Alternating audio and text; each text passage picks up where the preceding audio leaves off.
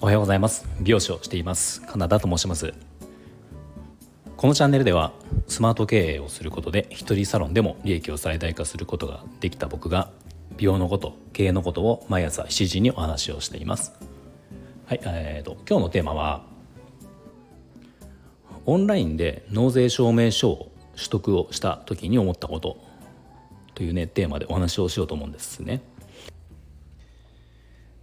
でえー、っとね本題に行く前に一つお知らせをさせてください。えー、っと11月の9日の木曜日夜8時から20時からですねえー、っとね40代美容師居酒屋トークっていうあのライブをロニーさんっていう美容師さんと、えー、やります。でこれ今回2回目になるんですけどあの、まあ、実はもうこれし、えっと、毎週やっていく予定で、まあ、前回1週間約1週間ぐらい前かなあのあやったんですよ。でそのまあこれ本当にあの有益な情報とかそんなの全くなくてもうただもうテーマを一つ決めてそれについてこう緩くお話をしていくみたいな感じのことをやってるんですが、まあ、すごく前回あの思った以上にあの 来てくれくださって皆さんでコメントも多く頂いて、まあ、すごく楽しく大体ねこう30分ぐらい、まあ、30分から40分ぐらいやるんですけどあの楽しくできたのでで今度2回目もあのそのようにできたらなと思っています。でえっ、ー、と2回目のトークテーマが付き合ってはいけない男性の職業 3B っていう言葉があるんですがこれについてお話をロニーさんとしていこうかなと思います。なのでもしお時間ある方は是非9日木曜日夜8時からあの僕のチャンネルでやりますので来てもらえると嬉しいです。はい。ではあの本題に行こうと思います。えー、先日、まあ、ある用事というか、まあ、あの書類が必要になったんですね。でその書類っていうのは納税証明書、えっと、国税と,、えっと試験民税の納税証明書が、あのちょっと必要なことがあったのでその書類をね僕は取ろうと思ったんですよ。でまあ普通今までだと、あのこれ県税だから、えっと、国税は税務署に行って取るんですよね。で県試験民税は市役所に行って取るんですよ。まあ結構だから面倒なんですよね。特に試験民税市役所は待ち時間もすごく長いしまあもちろん場所があの、まあ、僕の住んでる岡崎市っていうのは場所があの市役所と、えー、税務署は全く違う場所にあるので、まあ、両方とも行かなきゃいけないから、まあ、おそらく半日は絶対に潰れるんですよ時間的に。で面倒だなと思っていてででなんかまあもし万が一今ってもしかしたらしょあのネットで取得できるんじゃないかなって僕って思って調べたらまあ、どちらもオンラインでね取得ができるっていうことだったんですよ。そうであこれは便利だなと思ってじゃあ行かなくていいじゃんと思ったんですよね。うん、行かなくていいからもうネットでじゃあ取得をしようと思って、えー、やったんです。でこれでそれぞれやっぱ別のとこでやるんだけどえー、っとですねまあ結論結果を言うとそのめちゃめちゃ面倒くさかったんですよオンラインでの取得が。うん、あの最終的に取ってみて思ったのはまあ、今の段階だと、うん、まあでも一回やったら分かる一回やまあ僕も一回やってみて次の時はもうちょっとスムーズにいけるかなとは思うんだけど初めてそれをやった時に思ったのは行った方が早かったと思っちゃったんですよ。うん、そのぐらいちょっと面倒というか分かりにくいんですよねなんか。で何が分かりにくいかっていうとえーとね、試験民税はまだ良かったんだけど国税の方が、えー、と国税だからまあ、えー、だから消費税僕ら事業、えーとえー、消費税を支払いしてたりとか、まあ、あとは何ですか、そういう、うん、固定資産税とか所得税とかそっちですね。そっちの中支払全部ちゃんとあの滞納なく支払ってますよっていう書類を欲しかったんですよ。で、えー、とこれまずネットでその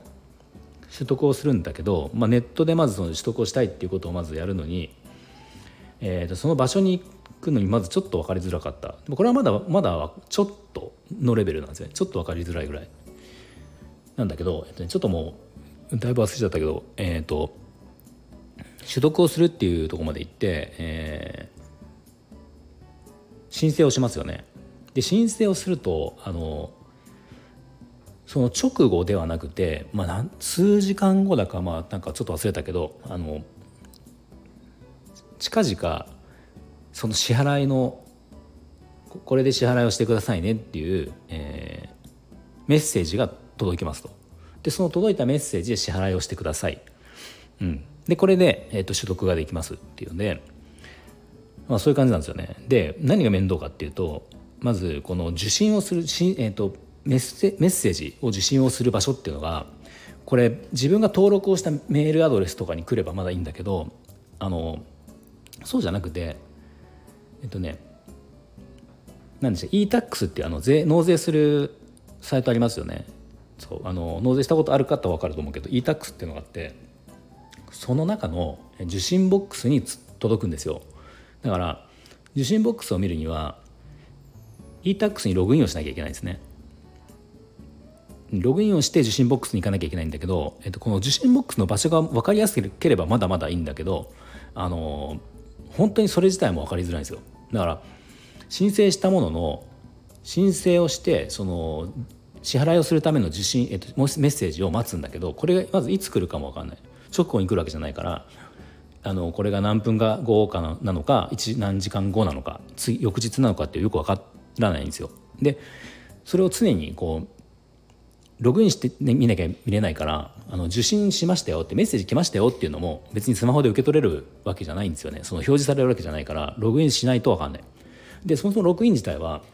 あのマイナンバーカードの、えー、なんか暗証番号とかいるのとあとちょっとなんとか番号って言ってえー、っとねなんかその e-tax の e-tax に入るための番号があるんですよ。でこれを使わないとまずログインができなかったりするんですよね。でこれがしかもその e-tax を使ったことない人はその番号、えっと、ログインするための登録をしなきゃまずいけなくてで僕の場合は税税理士さんに僕はその、えー、お願いしているので確定申告を。そうすると税理士さんが e-tax で僕の申請をしてくれてるんですよ常に。そうすると僕が新しく認識番号みたいなのを作ってしまうと,、えーと、税理士さんがやってるそのアカウントが使えなくなるなるので、えー、僕がもしログイン e-tax にログインする場合は税理士さんが取得をした番号を使ってログインをしなきゃいけないっていうのがあって、まあ、これは税理士さんに僕は聞かなきゃいけなかった。まず確認してこれ聞いてでそれを使ってログインをしてで自分のマイナンバーカードでもえっ、ー、と何ですかのスキャンしてでログインしてで申請をしてその支払いのためのメッセージを待たなきゃいけないっていうもうなんか多分喋っててもややこしいじゃないですか。もう多分聞いてこれ聞いてくださってる方も聞いてても何言ってんだかよく分かんないようなややこしい話だと思うんだけどでもこのぐらいややこしいんですよ。僕の言い方が分かりにくいわけじゃなくて本当にその、えーと、もう順序がもう面倒くさいんですよ本当に。そうなんかで試験民税の方もあの試験民税の方はまだそこまでではないんだけどそこまでではないけど同じようなあの支払いがその場でできなくて、えー、後からメッセージを受けたとこで支払いをしてで完了みたいな。そうだから、まあ、取得するのに、ね、何百円かかかるんですよね。そのお金を払うのにそのメッセージを待たなきゃいけないっていうのがあるんですよ。もう本当にこれ2つとも面倒でまあなんかなんでしょうねこれいろんな人が申請をする可能性あるんだけどまあどっちかっていうと僕はまだ結構そのまあ世代的にもそうだしあの比較的そういうオンラインのことを使ってる方なので僕の世代でも使ってる方だと思うんですよね使ってる方である僕がこんだけ分かりにくいってもう僕より上の世代は絶対分かんないし、まあ、僕よりも若くてもオンラインとかあまり使ってない人とかだったらもうこれは本当に分かりづらいなっていう感じなんですよね。そうだからもうこれやってる途中からね僕何回も問い合わせをしたんですよその、えーと、書いてある番号に。これどうどうどこでそのメッセージ受けられるのとかいろんな問い合わせもするんだけどこれまたこれが問い合わせをした先のそのヘルプセンターみたいなのがあるんだけどおそらく新しいこの始ま新しく始まったこのサービスなのでそれ用にこうせなんか設置されたヘルプデスクなのか、まあ、その相談を受けるとこですね。この人たちがまた全く理解でしてないんですよね。だからもう明確な答えがパッと返ってこなくて何度も保留にされるし保留にされて返ってくる言葉とかあの何？分かる人に変わりますって言って変わった分かる人が分かってないとかまあ本当に大変だったんですよ。結局もうあのまあまあ取得はできたんだけど結局 僕習得できたのはそこから1週間経ってたんですよね。うん、1週間ぐらいなんかなんだかんだやってたんでもうその日一日潰して行った方が早かったなっていうのは僕の感想です。ですね。まあ今やってや一回やったのでこれ忘れないうちにもう一回その、ね、やる機会があればまあ多分僕は今やったから分かると思うけどまあそれにしてもですねやったから分かるとは思うけど本当に面倒くさかったしもうやりたくないなって思ってしまう、感じでした。そうでまたなんかそうそうそうあの国税と試験民税で国税は